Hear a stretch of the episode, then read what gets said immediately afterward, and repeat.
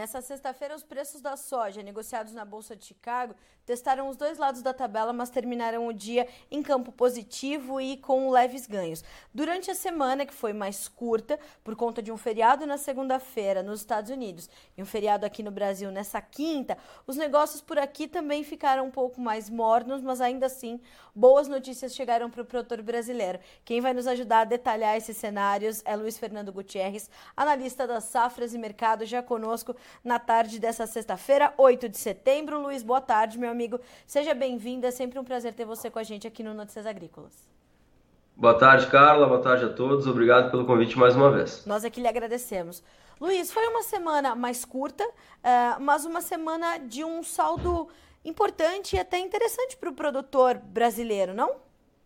Sim, é, apesar de ter sido uma semana mais curta, como tu colocou, né? A gente teve feriado em, nos Estados Unidos, em Chicago, na segunda-feira, a gente teve feriado ontem no Brasil, então a gente teve é, menos dias de negociação. Mas quando a gente teve negociação, terça, quarta, e hoje, hoje menos, mas terça e quarta, a gente conseguiu ver até alguns volumes interessantes sendo, sendo negociados, cara, tanto para safra disponível quanto para safra nova, uh, porque o produtor está enxergando né, o que a gente vem enxergando há um tempo, que é um momento de oportunidade, né, apesar das indefinições de Chicago aí, é, é um momento que é, é de oportunidade para o produtor nas duas safras. Né? A gente lembra que a gente está falando de dois cenários distintos. Né? A gente fala de um cenário um pouco mais de firmeza para a safra disponível, pelo menos até outubro, aí, talvez, ou no máximo até final de outubro, e um cenário de tendência negativa para a safra nova. Né? Porque ainda a gente está definindo a safra americana, embora a gente possa ter algumas mudanças, inclusive a gente está esperando, né? a gente está esperando um mercado um pouco mais firme agora nos próximos dias, porque a gente tem relatório do USDA na terça-feira que vem, o relatório tende a ser um relatório altista, né? A gente está esperando por corte de produtividade, corte de produção, corte de estoque. Resta saber o tamanho desses cortes, né? Mas tudo leva a crer que vai ser um relatório pelo menos altista para o curto prazo, né? Dar uma dar algum fôlego para Chicago. Mas mais para frente, e é por isso que o cenário lá para 2024 é um pouco diferente do curto prazo, mais para frente o mercado já começa a olhar para a safra sul-americana e já começa a especular com uma safra maior que a do ano passado. Né? O grande ponto nesse próximo ano agora vai ser a safra argentina, que tudo leva a crer nesse primeiro momento que vai ter uma grande recuperação. A Argentina deve colocar aí 20, 25 milhões de toneladas a mais no mercado ano que vem, e é isso que tende a impedir Chicago de ganhar mais força lá para 2024. Né? Que por mais que a gente tenha algum problema aí uh, no norte nordeste do Brasil, até em parte do Mato Grosso, tem alguns mapas que estão apontando ali para um clima um pouquinho mais seco, né, em novembro e dezembro, que podem trazer alguns problemas. Por mais que a gente tenha problema na safra brasileira, a safra não seja acima de 160, seja parecida com a desse ano, por exemplo, 156, a Argentina vai colher 45, 48. E somando essas duas safras, a gente vai ter mais soja disponível no mercado ano que vem. O fato é esse, né? O fato, o fato tende a ser esse, né? E é isso que pesa mais nos mercados, no, no, nos contratos de 2024 então, é por isso que eu digo, o produtor está enxergando que é um momento de, de oportunidade, é isso que a gente está conversando com os nossos clientes aqui também, que é um momento interessante de, de avançar em vendas, principalmente para a safra nova. Luiz, é, mas o produtor está entendendo e absorvendo isso, está avançando com negócios com a safra nova ou ainda não? Sim, agora no mês de agosto, que encerrou há pouco tempo, a gente viu uma diminuição no ritmo de comercialização da safra disponível, frente ao que tinha sido em julho, e um aumento no ritmo da, de safra nova. Ou seja, o produtor está se enxergando de alguma forma essa possibilidade, esse risco crescente para 2024, né, frente a essa possibilidade de uma safra sul-americana maior, e está avançando um pouco mais na negociação, sim. Então, se a gente comparar com safra disponível agora, o produtor está dando preferência para negociar um pouco mais safra nova do que safra disponível. Luiz, como é que uh, as safras e você, Luiz Fernando Gutierrez, com a sua experiência, estão avaliando esse início de temporada aqui no Brasil? Quais são os pontos de atenção? Aqui o produtor está mais. Uh, mais atento nesse momento. Claro que a questão climática pesa muito para esse, esse início, para essa definição, mas o que, que o produtor tem mais é, ali no seu horizonte né, piscando alertas para esse, esse começo de safra, embora a gente já esteja com o plantio sendo iniciado no estado de Mato Grosso, mesmo que pontualmente nesse momento. Bom, agora o foco do produtor brasileiro naturalmente é o plantio, né? não tem como ser diferente. É, então, os produtores aí focados em olhar para os mapas climáticos, saber quando é que vão iniciar o plantio, se vai ser dentro da janela, se não vai ser. uh, e como é que vão ser os próximos meses aí para o desenvolvimento da safra. Naturalmente, os produtores do norte, nordeste do Brasil, como eu falei, até uma parte do Mato Grosso ou uma parte do centro-oeste, estão uh, um pouquinho preocupados, mas ainda é um pouco cedo, né? Porque a gente está vendo alguns mapas lá mostrando uh, chuvas abaixo da média em novembro e dezembro, mas eu acho que é um pouco cedo para né, garantir qualquer coisa. O importante é ele focar agora no plantio, focar em plantar bem dentro da janela, uh, focar em ele plantar e chegar a chuva para germinar, para ter um desenvolvimento inicial bom. E, paralelamente, naturalmente, o produtor tem que continuar cuidando da questão envolvendo a safra nova, principalmente, né? Porque safra disponível aí, ele já avançou bastante na negociação, embora esteja ainda um pouco atrasado ele já, o Brasil já vendeu mais de 80% aí da, da, da, da, soja disponível. Então, e só que safra nova não, safra nova vendeu menos de 20, deveria estar mais próximo de 30, 40. Né? Então ele tem que cuidar mais dessa questão. Eu acho que o grande alerta para ele é exatamente essa questão de mercado, porque como eu falei, a tendência é nós termos mais soja disponível no, no ano que vem, no mercado sul-americano, né? com a Argentina voltando a, a, a ter uma safra cheia ou uma safra acima de 40, 45 milhões. Então é isso, esse é o risco que ele está correndo, é de daqui a pouco ele pegar um mercado mais fraco lá na frente de novo, como foi nesse ano, mesmo com a quebra argentina, o Brasil colheu muito bem e isso derrubou o prêmio durante a colheita. E esse cenário pode se repetir e é isso que ele tem que ficar mais atento, né? Porque ele pode de novo ter um cenário de preços pressionados na, na, na colheita e se ele avançou pouco com a comercialização, ele vai ter que avançar realmente na, na, com suas vendas em um cenário um pouco mais negativo e esse é o grande ponto de atenção para ele. Eu queria justamente entender essa, essa, é, essa chegada das informações da Argentina, Luiz, é, porque a gente tem aí o, o El Ninho essa semana, né, a, a, Argentina trouxe também essa confirmação oficial, essa chegada oficial do El Ninho ou dos impactos do, do fenômeno climático ao país.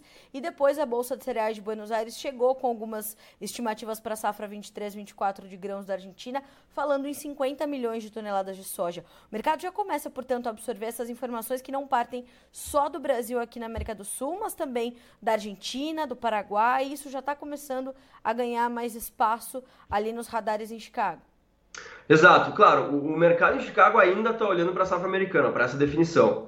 Mas a partir do início da colheita, agora, inclusive agora a partir do próximo número do USDA, que já deve ser um número um pouco mais definitivo, digamos assim, o mercado, a partir de novembro, eh, de, de outubro principalmente, vai começar a migrar a sua atenção para a nova safra sul-americana, né? como sempre é, como, como de costume. Né? Então, vai olhar para os mapas, vai olhar para como vai ser o avanço do plantio no Brasil, principalmente nos primeiros momentos, né, que a Argentina planta um pouco depois, uh, e vai, vai, vai uh, traçar esse cenário de oferta para a próxima temporada. É isso que vai mandar no, no, no, mercado. A gente naturalmente tem que cuidar com relação à demanda, né, cuidar algumas notícias, mas como a gente vem falando, né, a gente não tem grandes problemas com relação à demanda, não tem grandes riscos nesse momento, apesar da China estar tá crescendo menos e tal, é tudo aquilo que a gente vem falando, né, por, por a soja ser uma, uma, uma commodity inelástica, ela não sente tanto um crescimento chinês menor do que uma, uma commodity metálica ou energética. Então, assim, as preocupações com o lado da demanda são muito pequenas. A grande preocupação, né, o grande ponto de interrogação é o tamanho da oferta. Se for uma oferta como a gente está prevendo hoje, né, como tu falou, a Argentina podendo colher até 50 milhões, que é uma tendência, inclusive, porque anos de El Ninho não costumam ser anos ruins, pelo contrário, costumam ser anos bons para a Argentina, e os mapas estão nos mostrando uma tendência realmente de clima bastante regular é, essa possibilidade da Argentina colher uma safra desse tamanho, somada a uma safra brasileira que pode até não ser recorde, quem sabe, pelos possíveis problemas no Norte e Nordeste, mas que mesmo assim tende a ser grande, isso tende a colocar mais oferta no mercado. Então, mesmo que os Estados Unidos tenham problemas produtivos, né, e a gente está esperando aí um corte do uso de pelo menos 2 milhões de toneladas na, na, na produção agora no relatório de terça-feira que vem, somando essa safra americana menor com uma safra argentina grande uma safra brasileira grande, talvez nem recorde, mas grande, a gente deve ter mais soja no mercado ano que vem. E é isso que tende a pressionar os contratos da safra, da safra nova. Então, é, esse é o grande ponto aí, né, de atenção a partir aí do início da, da, da, da colheita americana e início do plantio no Brasil.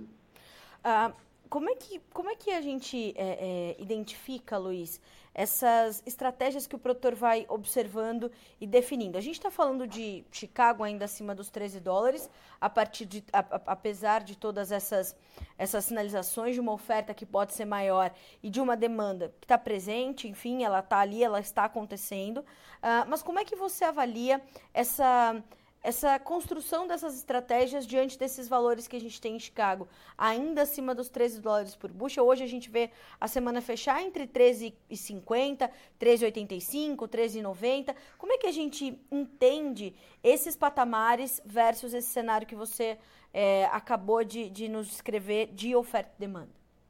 Então, é, olhando para esse cenário, como eu falei, que é um cenário mais negativo, né, em termos de oferta, ou seja, a oferta maior tende a pressionar preço mais à frente, né, em se confirmando a tendência de, de boas safras no Brasil e na Argentina, é, eu entendo que o momento é de oportunidade, ou seja, Chicago a 14 dólares, ou próximo disso, talvez, se ganhar um pouquinho de fôlego, até pode trabalhar acima disso na, na a partir de terça-feira, é uma baita oportunidade, porque lá para frente a gente tende a ter esse aumento de oferta que tende a pressionar o mercado. Então, Chicago a 14, câmbio a quase 5, e o prêmio que naturalmente ele já está precificando uma safra grande, mas pode ficar mais negativo, ou seja, a gente está falando hoje de um prêmio para safra nova de menos 100, menos 110 pontos. A gente sabe que é ruim vender com desconto. Né? Esse desconto há um mês, dois meses atrás era menos 60, e a gente estava falando, olha, é um desconto razoável porque esse desconto pode ser maior na entrada da safra. Então, assim, mesmo com esse prêmio de menos 100, a gente tem um cenário de curto prazo que é de firmeza de alguma forma e é de oportunidade. Então, assim, ele tem que avaliar que o momento de soja eh, em Chicago a 14 ou próximo disso, câmbio a 5 e prêmio a menos 100 é um momento de oportunidade. Então, eu acho que ele tem que avançar um pouco mais a comercialização, ele tem que fazer o hedge, porque o risco é muito grande de novo nessa temporada né? É, principalmente por, como eu falei, pela tendência de recuperação da safra argentina. Por mais que o Brasil não colha cheia a safra, a tendência de recuperação da safra argentina é o que deve pesar no mercado aí a partir de janeiro, fevereiro. Luiz, a gente vai é, encerrando uma semana de talvez atenção para o produtor brasileiro. Ele pode ter algumas oportunidades que também podem rapidamente se dissolver, se dissipar no início da próxima semana com a chegada do relatório. Essa pode ser uma outra janela de oportunidade curta e rápida que ele pode, que ele pode encarar. E é preciso, por isso, ficar ainda mais atento? Sim, exatamente. A, gente está comentando aqui internamente e com os nossos clientes, cara, que a gente tá, uh, talvez uh, deva ter os últimos suspiros aí de Chicago antes de ele voltar a apontar para baixo. Tá? De novo, tudo isso vai depender de clima, é claro.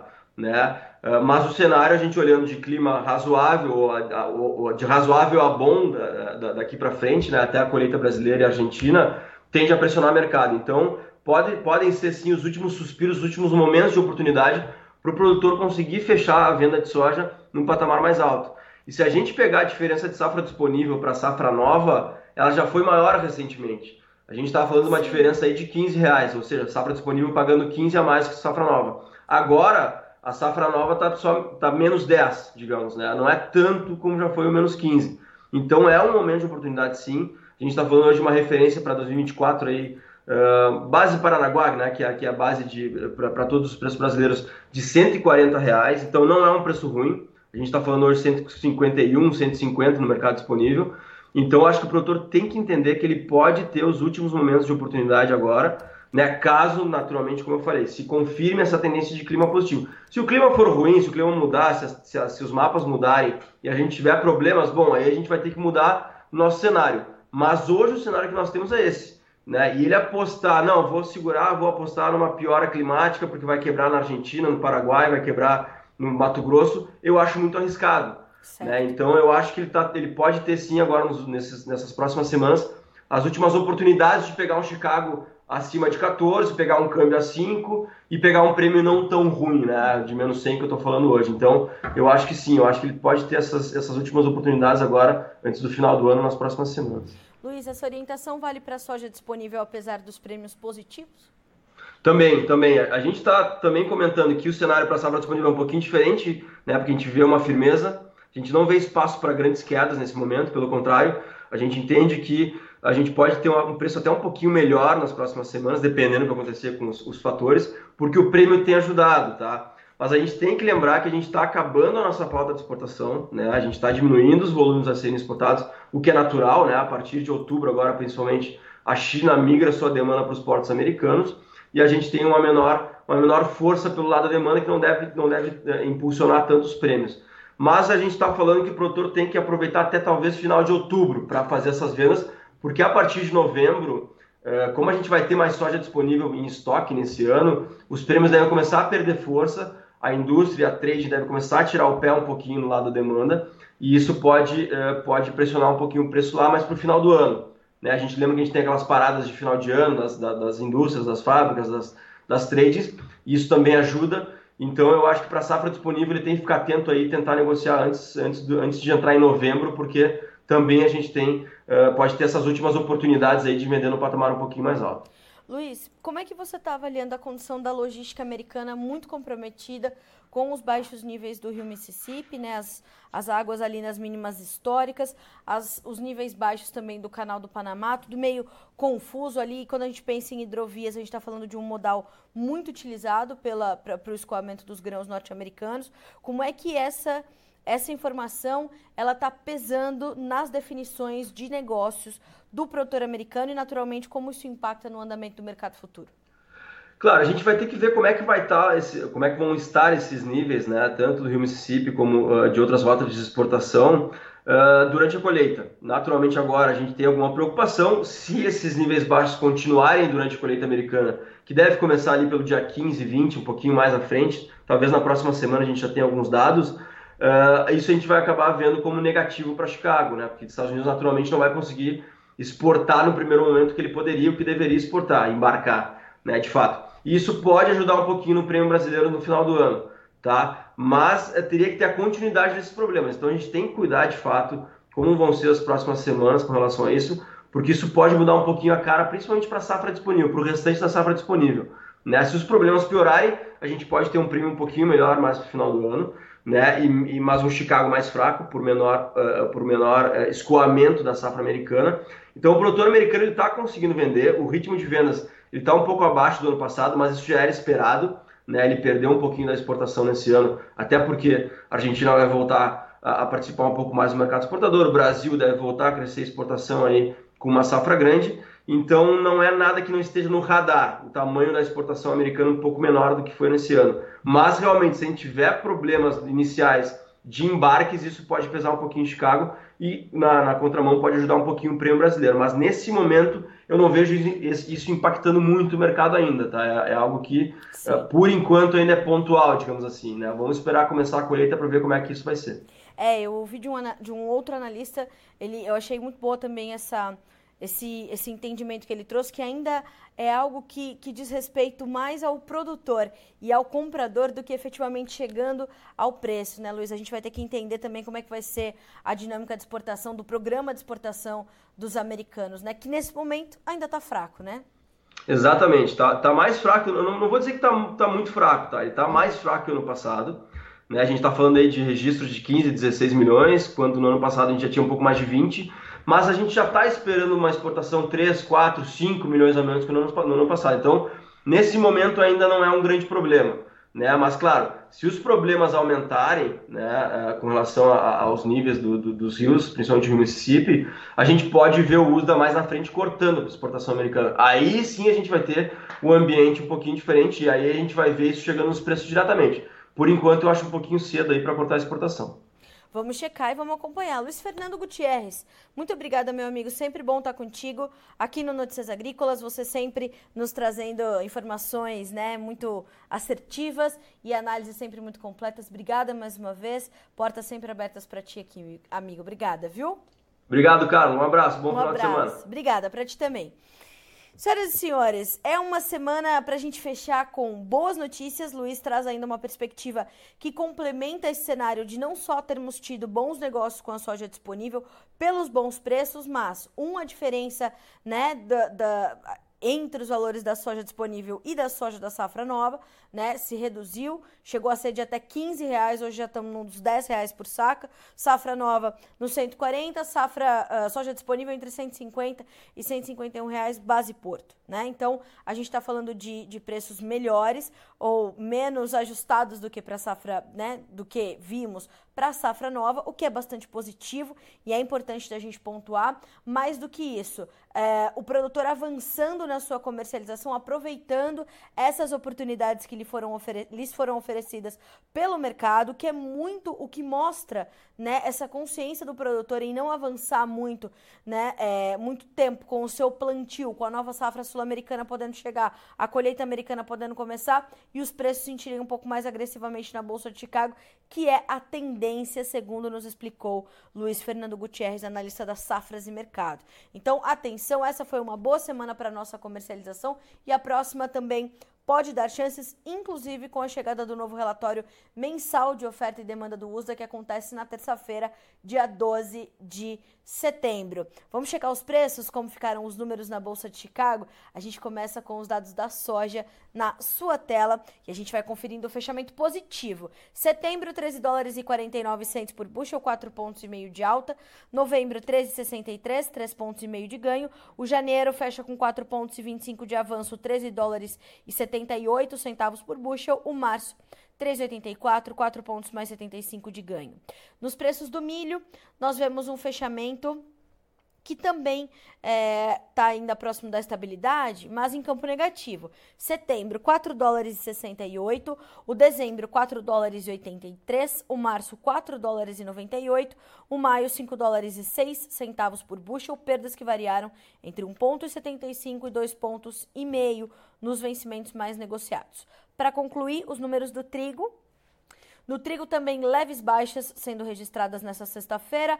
Dezembro, 5 dólares e 95, março, 6 dólares e 21, maio, 6 dólares e 38, os dois primeiros caindo 4 pontos, o maio com 4 pontos e 25 de baixa. E assim a gente encerra esse boletim de fechamento do mercado de grãos, especialmente a soja, aqui no Notícias Agrícolas, com informações que são sempre importantes para que você seja o produtor rural mais bem informado do Brasil. Te desejo uma, um excelente final de semana e já te convido a nos encontrarmos novamente às 8 horas na segunda-feira no Bom Dia Agronegócio. A gente te espera. Bom descanso. Até mais.